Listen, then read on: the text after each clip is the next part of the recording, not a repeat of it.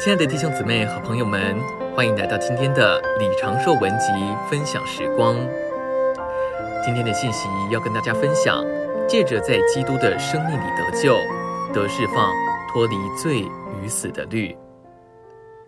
罗马书五章十节说：“我们做仇敌的时候，且借着神儿子的死得与神和好；既已和好，就更要在生命里得救了。”我们不但是罪人，还是神的仇敌，但我们借着基督的死得与神和好。然而，不仅如此，还有更字：和好以后，我们就要在他的生命里得救。当我们论到基督时，常常强调的主要是基督被钉在十字架上，并为我们流出的宝血。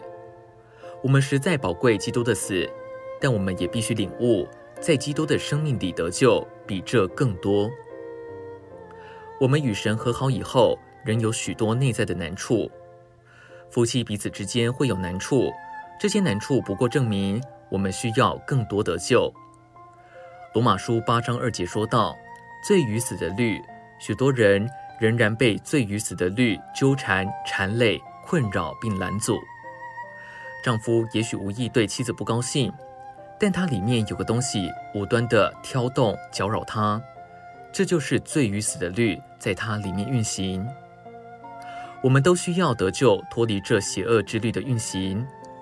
在五章十节，保罗用得救这词；而在八章二节，他用释放这词。我们已经得救，脱离神永远的审判，但我们也许尚未得救，或得释放，脱离某些罪，就如坏脾气。已过二十四小时内，我们就可能发过脾气。脾气也许仍是我们里面不受控制的害虫，因为在我们自己里面并没有杀虫剂能够杀死这只小虫。同样，我们也许没有理由对某人感觉不良，但我们里面就是不想理他。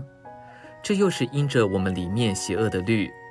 我们许多人都有某种自私的元素，因此我们可能很容易被得罪。一面来说，我们已经得救；另一面，我们的脾气和自私仍是难处。